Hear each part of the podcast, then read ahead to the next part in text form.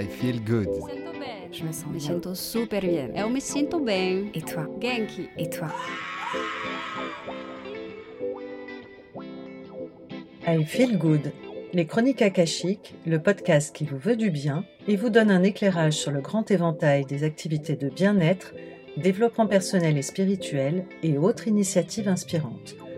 Ce podcast vous est présenté par Armel Bérodi et l'Espace Akashique. Bonjour à toutes et à tous.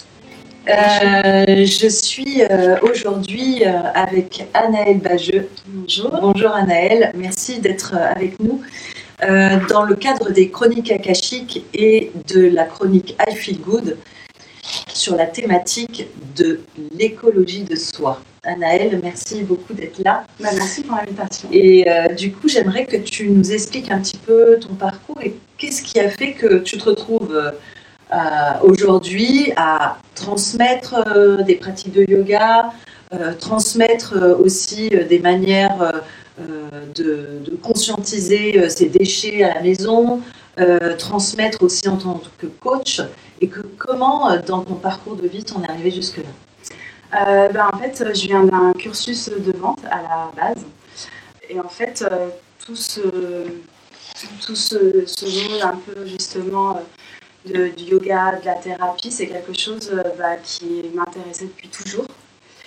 Et il arrivait un moment en fait où euh, bah, je ne me retrouvais plus en adéquation euh, avec, euh, avec le commerce, avec la vente. Et du coup, je me suis, je me suis lancée. C'était vraiment un appel du cœur en fait. Et c'était il y a combien de temps ça? Il y a à peu près 4 ans.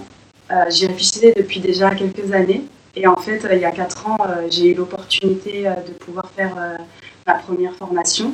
Et, euh, et du coup, bah, je me suis lancée parce que je voulais quelque chose qui soit en accord avec euh, mon mode de vie en fait. Qu'est-ce qui s'est passé il y a 4 ans? Il y a eu quelque chose, il y a eu un déclic, il y a... Bah, en fait, je pense que euh, j'étais arrivée à un point où je me retrouvais plus dans ma vie. Je me retrouvais plus du tout euh, dans ma vie entre euh, comment je vivais au quotidien et le professionnel. C'était un, un pas en adéquation. Je travaillais dans la vente. Euh, je vendais des choses en fait que bah, j'achetais pas. C'est pas mal ça. J'achetais pas, euh, j'étais pas dans ce truc de consommation, d'hyperconsommation, et euh, j'avais même du mal à comprendre en fait euh, ben, comment on pouvait autant consommer. Et, et du coup, je trouvais que c'était hypocrite en fait de ma part de, bah, de vendre des produits que, bah, que je croyais pas euh, moi-même. Mhm. Et euh, je- voilà, du coup, je me suis lancée. Et euh, en fait, tu avais du coup un mode de vie en parallèle de ces- cette profession de vente, etc., où tu pratiquais déjà le yoga, tu, tu mettais déjà des, des choses en place dans ta vie. Oui, complètement. En fait, euh, j'ai euh, j'ai commencé le, le yoga quand j'avais 17-18 ans. En fait, je faisais beaucoup de sport. J'ai fait du sport en compétition. Et, euh, en fait, euh, au début, c'était vraiment euh, pour la méditation. Tout ce qui était concentration, méditation, au niveau de la respiration. Et petit à petit, en fait, comme je suis hyper curieuse, j'ai vraiment bah, ouais, tendu un petit peu justement savoir ce que c'était et, le rapport au corps aussi était important. Donc j'ai mis du temps, des années, avant vraiment de me dire euh, bah, vas-y, euh, je me lance. Parce que j'ai commencé ma, enfin, j'ai fait ma formation euh, cet été. Et donc du coup, ouais, ça a mis du temps à pouvoir germer. Mhm. Et, euh. Finalement, euh, ça a mis du temps, mais pas tant de temps que ça. Ouais, oui. Depuis cet été. Ça. euh, Ça a été après très rapide. Après, ça a été très rapide, des opportunités, voilà. Ouais. Qu'est-ce que ça t'a apporté, toi, dans ta vie, euh, cette rencontre avec le yoga, euh, avec la thérapie euh, Comme tu dis, c'était important pour toi le corps. Qu'est-ce que, qu'est-ce que toutes ces rencontres avec ces techniques t'ont apporté? Alors en fait, dans l'enfance, j'ai j'ai vécu des violences, notamment des violences physiques, donc une certaine maltraitance. Euh, du coup, euh, j'avais euh, ce rapport au corps qui était difficile Mhm. au niveau euh, de la douleur, Mhm. euh, au niveau de l'image, au niveau de la conscience en fait du corps. Et, et ça veut dire quoi? Ça veut dire qu'on se coupe de, de, de ses ressentis, qu'on se dissocie quelque part C'est ça. Il y a vraiment cet effet de dissociation. Il y a ce rapport à la douleur aussi. Euh, où euh, bah, après chacun réagit différemment parce que chacun est, différent. Mais euh, dans mon cas, j'ai eu cette période en fait où je recherchais plus ou moins cette douleur. D'accord. Donc après, par moi je suis très tatouée et le tatouage m'a permis aussi de, de pouvoir comprendre mon rapport avec la douleur. D'accord. Et comprendre mon rapport aussi un peu avec le corps. C'était quoi le, tatouage? C'était comme un rituel euh, pour euh, remettre un baume euh, sur la peau, sur le, sur le corps? En fait, c'était c'était un processus assez, assez spécial. C'est qu'en fait, c'était le, fait de résister à la douleur. De comme une, une protection, un film protecteur. C'est ça. De, de pouvoir, d'une certaine façon, revivre en fait et se dire j'ai résisté, j'ai réussi. Et le fait d'avoir à la fin un, tatouage magnifique euh, fait par une personne que j'adore énormément. Euh, que tu peux citer? C'est Pierre Mitt. Voilà, il, est, il est sur Comontéral mm. et euh, c'est un tatoueur vraiment adorable avec un cœur. Du coup, qui, qui t'a accompagné aussi dans cette démarche? C'est lui qui a fait tous mes tatouages, j'en ai 10. et en fait, de pouvoir mettre un symbole, mm.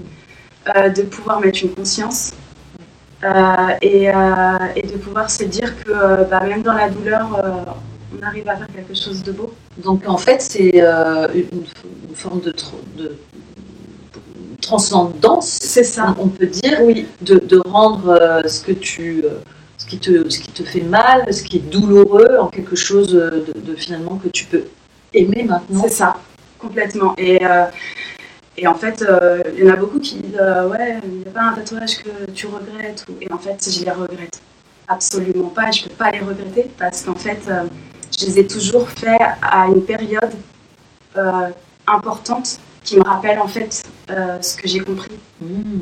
Waouh et, et, en fait, je, je les adore tous. Je ne peux, pas peux pas en regretter en fait. Ok, super. C'est un, un, beau modèle de résilience, ouais, c'est. Ouais, après, euh, il y a d'autres choses auxquelles euh, tu, as accédé et qui t'ont permis aussi de, transcender d'autres choses pour toi Il y a eu euh, le sport, beaucoup. il y a eu beaucoup le sport qui m'a permis aussi de tout ce qui est le dépassement, en fait, trouver ses limites. Vraiment d'arriver à trouver ses limites parce que on parle beaucoup euh, du sport, mais il y a aussi euh, ce côté un petit peu, euh, je trouve, sombre du, sport, où des fois on va trop au-delà de ses limites. Au-delà de ses limites et on vient à se faire mal en fait, mmh, mmh. à être épuisé, à épuiser son corps, à ne pas avoir cette conscience en fait que bah, le corps aussi des fois il a ses limites. Mmh. Et j'étais beaucoup dans la compétition. J'ai fait du basket, de l'athlétisme et, et, beaucoup de fitness aussi. Et puis un jour, j'ai arrêté euh, vraiment euh, les, sports un peu de compétition pour euh, être dans des sports un peu plus méditatifs. Donc te reconnecter à la douceur, finalement, continuer à mettre de la douceur sur le corps, C'est ça. D'arriver justement à, retrouver une union avec, avec son corps, mais tout en étant dans l'activité physique, tout en étant dans, en alliant en fait plusieurs choses. Hmm. Donc euh, j'ai trouvé dans la slackline. Dans... Alors explique-nous ce que c'est que ça. Donc la slackline. On a un petit peu préparé l'émission et avant l'émission, il me parle de slackline et, et j'étais ah oui, qu'est-ce que c'est J'apprends beaucoup de choses avec Anaël, donc vraiment, euh, je ne sais pas combien cette interview va durer, mais moi à chaque fois que je la vois, euh, c'est un vrai bonheur, j'apprends plein de trucs. Hein. Une boîte à surprise. Voilà, exactement. alors en fait, c'est une, c'est une corde on attache en général euh, à deux arbres. Donc après, on peut choisir euh, la longueur et euh, on marche dessus. Donc après, il y a plusieurs formes de slackline. On peut jumper, donc sauter dessus faire des figures. on peut simplement, un peu plus rigide, marcher sur la ligne. Il y en a qui le font aussi entre deux falaises entre deux montagnes, ça se fait beaucoup. Et, en fait, ça, allie, par pareil, ce côté un peu concentration, respiration, Équilibre. euh, vraiment, euh, ça allie beaucoup de choses qu'on retrouve aussi, je trouve, beaucoup dans le yoga. Et une certaine forme de détermination, parce que tu m'as montré quelques vidéos où je- on la voit, elle tente, elle tombe, elle recommence, et puis elle recommence, Ouais. et puis elle recommence, et euh, c'est... euh, La persévérance. Ah, la persévérance, ça fait travailler ça La aussi. persévérance, ouais, c'est quelque chose qui est super important pour moi. Et, et aussi qui montre que, bah, que des fois, on va, se, on va se casser la figure, mais de ne pas rester en fait sur un échec. Ouais, ça, ça me fait penser, euh, moi j'accompagne en hypnose, euh, tout ce travail autour de l'apprentissage, qu'on oublie qu'on est en permanence Ouais. en apprentissage, qu'on est en permanence dans la chute, en permanence dans la résilience, et que c'est en fait presque un principe de vie, oui, finalement. C'est ça. Et cette, euh, quand tu parles de cette slackline là, ça fait penser à ça. De, euh, on, apprend à marcher, on tombe, on recommence. Oui. Et, et, et c'est même pas pénible, c'est normal, Oui. finalement. En fait, c'est ça, c'est que euh, c'est drôle, tu vois, que tu parles de ça parce qu'en fait, j'ai une, une amie à moi que j'adore qui, euh, qui avait essayé justement la slackline. Et euh, c'est vrai que quand on essaye la slackline, euh, c'est très instable. C'est très instable et on a l'impression qu'on n'arrivera jamais en fait à faire des pas. Et euh, je trouve que c'est comme la vie. La vie est instable en fait. Et, euh, et c'est dans l'instabilité que tu trouves ton équilibre. Et euh, le but dans la slackline, c'est pas d'attendre que la, la- la corde soit stable. C'est d'arriver à trouver ton propre équilibre dans ce mouvement de corde et d'arriver à faire chaque pas avec la respiration et de pouvoir avancer et de pouvoir avancer. Et même si ça bouge, même si, eh ben, hop, tu retrouves, tu, voilà. Et c'est ça qui est beau en fait. C'est l'impression que l'impression que ton chemin de vie est un petit peu comme ça. Ouais. Ouais, de, de haut, de bas, de droite, de gauche, de. Ouais. De trouver l'équilibre, parfois de, de Oui. chuter, de pouvoir remonter, de pouvoir réessayer, de pouvoir ça. euh, continuer. euh. Ouais, parce qu'en fait, euh, c'est vrai qu'on a toujours l'impression qu'il faut être toujours bien, toujours être. Oui, c'est ça. L'injonction au bonheur, l'injonction Ouais. au bien-être permanent. C'est ça. Et en plus, quand on est thérapeute Ouais. euh, et coach, euh, les gens mettent un peu cette image comme quoi on a tout résolu. On, Oui, c'est ça. Voilà, Ah, ouais. on a toutes les solutions. Ah, on marche sur cette slack nine. Euh, tranquille. tranquille. C'est ça, complètement. Et en fait, euh, pas du tout. Ouais. Euh, pas du tout. Et, et je pense que c'est euh, une des principales aussi qualités d'un thérapeute de pouvoir se remettre en question Oui. sans cesse, Oui. de travailler sans cesse sur soi, de voir ses blessures, ses peurs, tout ça, et euh, de continuer. Oui. En fait. Et peut-être euh, aussi, je trouve, euh, dans cette authenticité, dans cette authenticité, de pouvoir dire oui, moi aussi j'ai des failles, Oui. je, je continue à travailler dessus. Mm. Et je ne suis pas là pour vous donner des leçons, mais juste pour peut-être montrer un exemple de résilience. Oui, ouais, c'est ça. C'est euh, bah, de, de remettre un peu d'humanité. Oui, c'est ça. De remettre de l'humanité, de dire bah oui, euh, moi aussi je suis Ouais, et de, de se remettre d'égal à égal et plus Ouais. en, position haute, de sachant, euh, moi j'ai, j'ai- je sais, je sais Oui. ce qu'il faut faire, je vais te montrer. ouais. Ouais, c'est vraiment ça. C'est de dire à la personne, en fait, euh, bah, c'est possible. C'est possible. C'est possible, regarde. Mais oui, mais j'arrive à marcher sur des slackline. Et même si je me trompe, je recommence. Mais oui, c'est euh, de, de pouvoir, ouais, de dire que euh, peu importe à- où on en est, à quel niveau on en est, euh, c'est pas ça qui compte en fait. C'est son propre chemin et ce qu'on décide, c'est se redonner la responsabilité. Et redonner la responsabilité, je trouve que c'est hyper important et des fois on oublie un petit peu. Bien sûr. Mm. Euh, du coup, euh, on, en- était aussi donc, au- à la slackline. Il y avait d'autres choses qui t'ont permis aussi d'autres rencontres avec euh, le yoga, une certaine forme de yoga? Oui, alors j'ai fait plus- plusieurs euh, styles de yoga et euh, donc j'ai rencontré beaucoup euh, de profs qui ont été euh, vraiment euh, beaucoup euh, des, amis, euh, des personnes vraiment adorables euh, qui m'ont permis, au dehors des, des cours, euh, vraiment de pouvoir aussi euh, dialoguer, échanger avec des valeurs. et qui m'ont beaucoup nourri du coup. Et, et puis ben, il est arrivé un moment où en fait, bon, j'ai pas essayé tout, hein, mais il y avait des moments où j'avais envie d'un certain yoga et puis un moment un autre.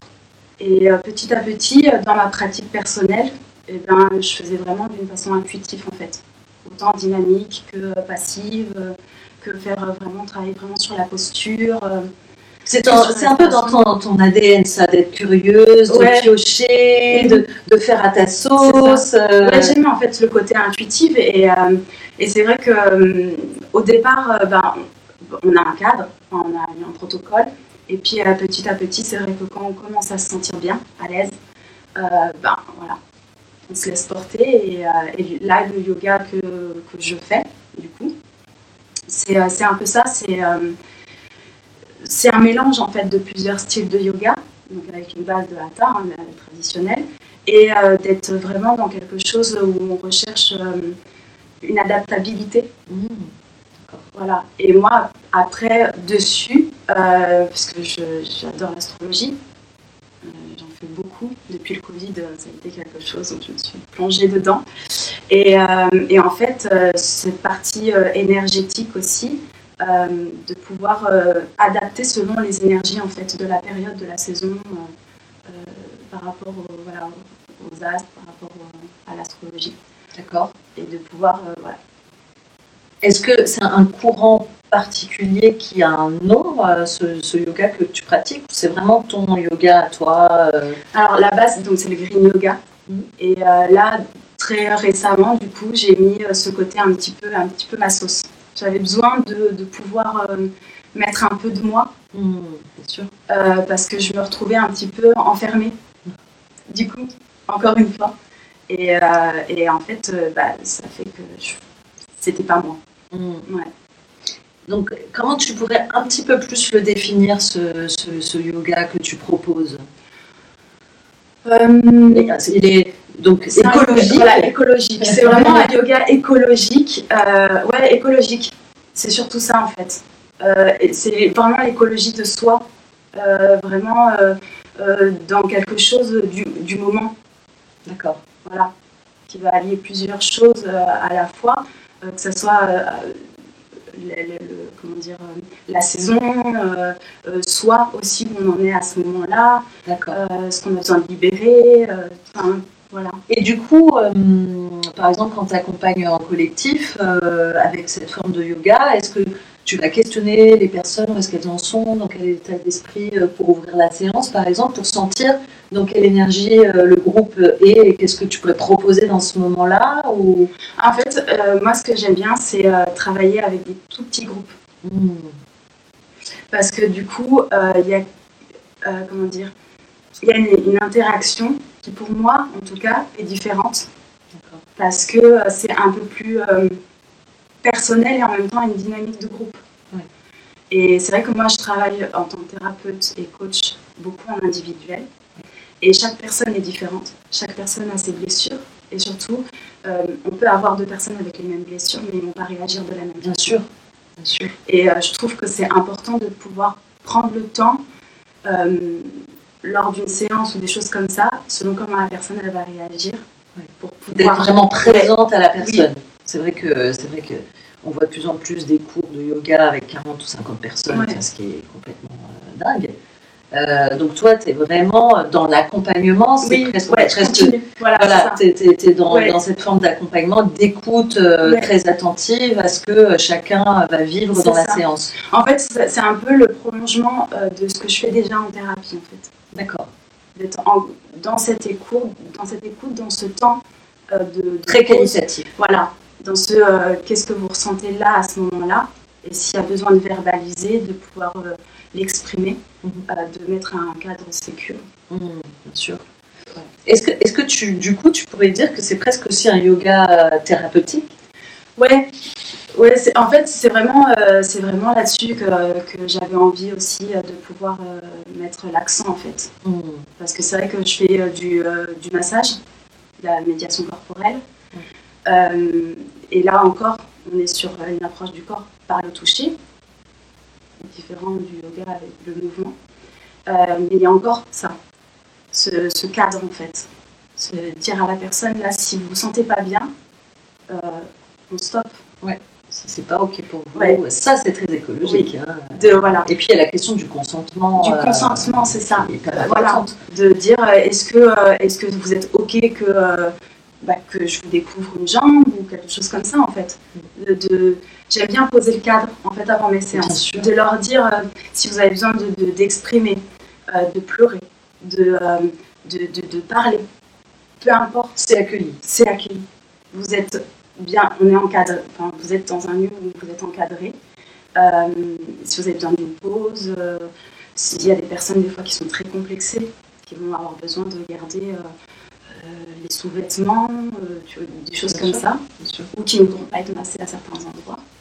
Euh, et, c'est à respecter aussi, parce que chacun vient justement bah, avec ses blessures corporelles aussi. Bien sûr. tout ce que le corps engramme, c'est même pas imaginable. Mm-hmm. et puis pas forcément très,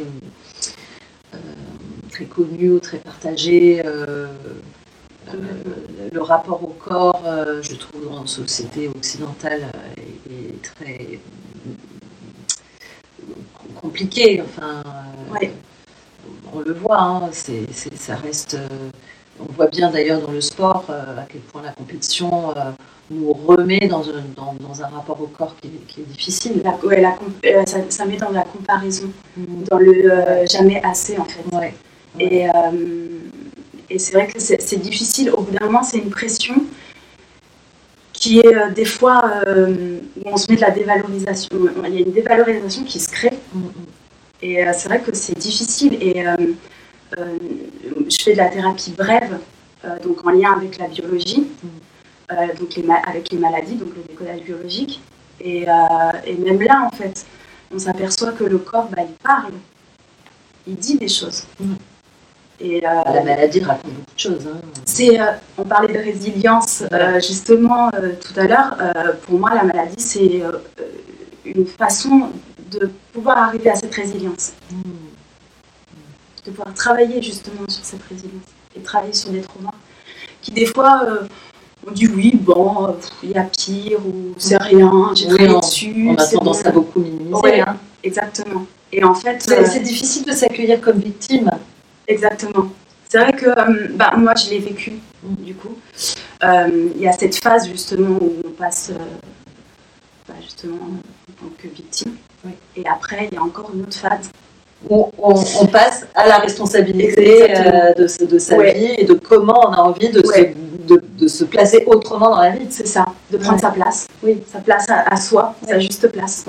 Mais je, je pense qu'un observateur neutre et accueillant permet aussi euh, cet espace de s'accepter comme victime et permet cet espace aussi de, de, résilience. Mm.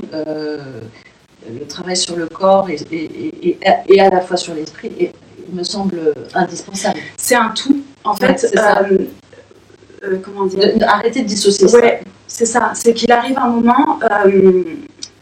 moi, au bout d'un moment, il y a eu un moment de ma vie où la douleur était trop intense, psychologique, émotionnel, physique, tout était trop intense. Et euh, c'est arrivé justement euh, au décès d'une personne chère, euh, voilà, une personne proche. Et, et, en fait, il y a eu cette question de qui je suis en fait. Qui je suis À quoi ça sert ouais. Et à ce moment-là, j'ai associé vraiment la thérapie, psycho la psychologie et le bouddhisme. Hmm. Et euh, du coup, j'ai suivi en fait euh, bah, des séances de psy. Et je suis allée faire des, des enseignements bouddhistes. Hmm. Et ça a été. Euh, ouais. Ouais. Ouais. Il n'y a même pas de mots. Ouais. En fait, j'ai. Une rencontre avec toi-même, quoi.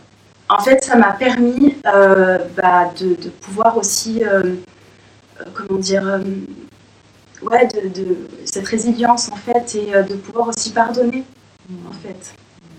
Pardonner euh, aux personnes qui avaient pu me faire euh, du mal. donc ça a été très, très intense.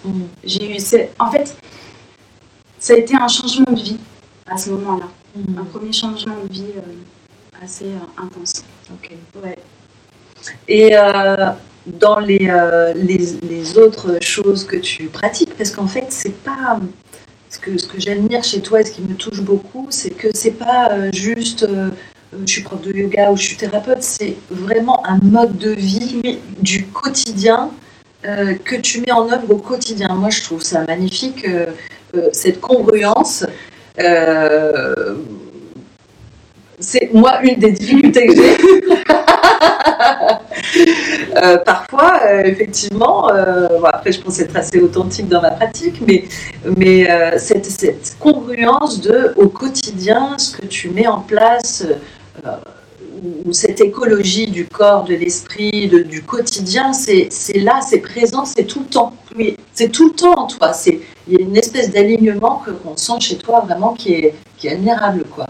Euh, après, c'est euh, vrai que il y a 4 ans, du coup, quand j'ai euh, quand j'ai démarré les formations, j'ai eu ce besoin aussi dans ma vie de pouvoir changer aussi mon mode de vie. Donc, euh, il y a 4 ans, je me suis séparée. euh, et en fait, ça faisait déjà pareil, ça faisait, des, ça faisait un ou deux ans déjà, où j'étais plus en accord aussi avec, euh, avec le mode de vie de la personne avec qui j'étais. Et, euh, et en fait, quand, euh, quand je me suis séparée, je me suis dit, euh, ouais, c'est le moment. C'est le moment de, mettre, de pouvoir mettre tout en application. Donc c'est quoi une forme de renaissance en fait il y a 4 ans? C'est euh, ça y est, je, je sais ce que je veux, je sais euh, ce que, ce que je veux rayonner et je vais mettre ça et ça en place. Ouais. Oui, donc après, euh, ça a été progressif, même au niveau de mon alimentation. D'accord. Je suis passée euh, végétarienne. Ok. Euh, ça a été tout. En fait, je me laisse le temps. En fait, Euh, je suis très impatiente. Je suis une personne très impatiente à la base, mais il y a des choses sur lesquelles je je vois sur de la longue durée. Ouais. Et ça, ça a été quelque chose où euh, pour que ça marche vraiment, euh, il faut du temps, il faut une discipline, il faut euh, mettre en place des choses, il faut s'informer, il faut aller chercher. Et puis, il faut s'y tenir. Donc euh, parle-nous un petit peu aussi de ces petites choses du quotidien que tu mets en place euh, parce que tu sais faire plein de choses avec tes mains, pas seulement du massage. Euh, Alors, euh, du coup, en fait, je suis passée au zéro déchet. Euh, donc, progressivement, ça a été beaucoup déjà au niveau de la salle de bain, donc tout ce qui est hygiène, avec donc, les disques lavables. Au niveau euh, justement euh, des, euh, tout ce qui est serviettes et tampons, j'ai arrêté. Au niveau des shampoings, d'arriver à trouver des formules les plus basiques avec le moins d'ingrédients, moins polluants, même au niveau justement du, bah, de- du plastique. Euh, même si c'est compliqué encore, hein, mais voilà, mais trouver au moins la solution, l'alternative la plus écologique possible. Mhm. Euh, ça, euh, après, ça a été aussi euh, par rapport à la cuisine, donc tout ce qui est euh, achat en vrac, euh, les producteurs. tout dans les bocaux, en verre ou des choses comme ça. Oui. Le compost aussi, beaucoup de compost, donc ça fait qu'on réduit aussi bah, du coup la poubelle. J'ai une toute petite poubelle et, et c'est vrai qu'on jette moins de choses. Et euh, c'est vrai qu'on parle beaucoup du tri, ce qui est bien, mais euh, on s'aperçoit qu'au final, euh, le tri, des fois, ben, ça se retrouve dans des pays euh, asiatiques ou des choses comme ça, en Thaïlande ou au Vietnam. Enfin, alors qu'à la base, on peut le réduire déjà. Et en fait, c'est prendre en fait à la source. C'est à la source de pouvoir justement le limiter. et puis de recycler le plus possible ce que tu as à la maison. Ouais. Donc voilà, après c'est consommer différemment aussi. Consommer différemment, donc je vais beaucoup moins dans les supermarchés, c'est très rare. Euh, après, bah, euh, moi je fabrique tout ce qui est wrap ouais. alimentaire, donc pour remplacer justement euh, euh, le film plastique ou des choses comme ça. Voilà, exactement. Après, il y a des alternatives aussi avec les tupperwares en verre. Tout ce qui est bon, la, la lingette, tout ce qui est aussi les éponges lavables. Parce que c'est vrai que les éponges qu'on achète, euh, ça c'est pas recyclable. Euh, ouais, voilà, Ouais, c'est- ouais. tout ça, quoi. Merci à tous. Merci à Anaëlle pour ce euh, beau partage et à très bientôt. Au revoir. Merci à toutes et à tous pour votre écoute. À bientôt dans une prochaine émission I Feel Good. Pour aller plus loin, rendez-vous sur la page Facebook de l'émission I Feel Good 888 ou sur mon site internet armelberodi.fr. Ce podcast est disponible sur vos plateformes préférées Apple Podcast, Deezer, Spotify, Google Podcast, YouTube. Ces informations sont données à titre indicatif et ne se substituent à aucun, ne se substituent à aucun conseil médical. Cal, cal, cal. Avant toute expérimentation, prenez l'avis de votre médecin.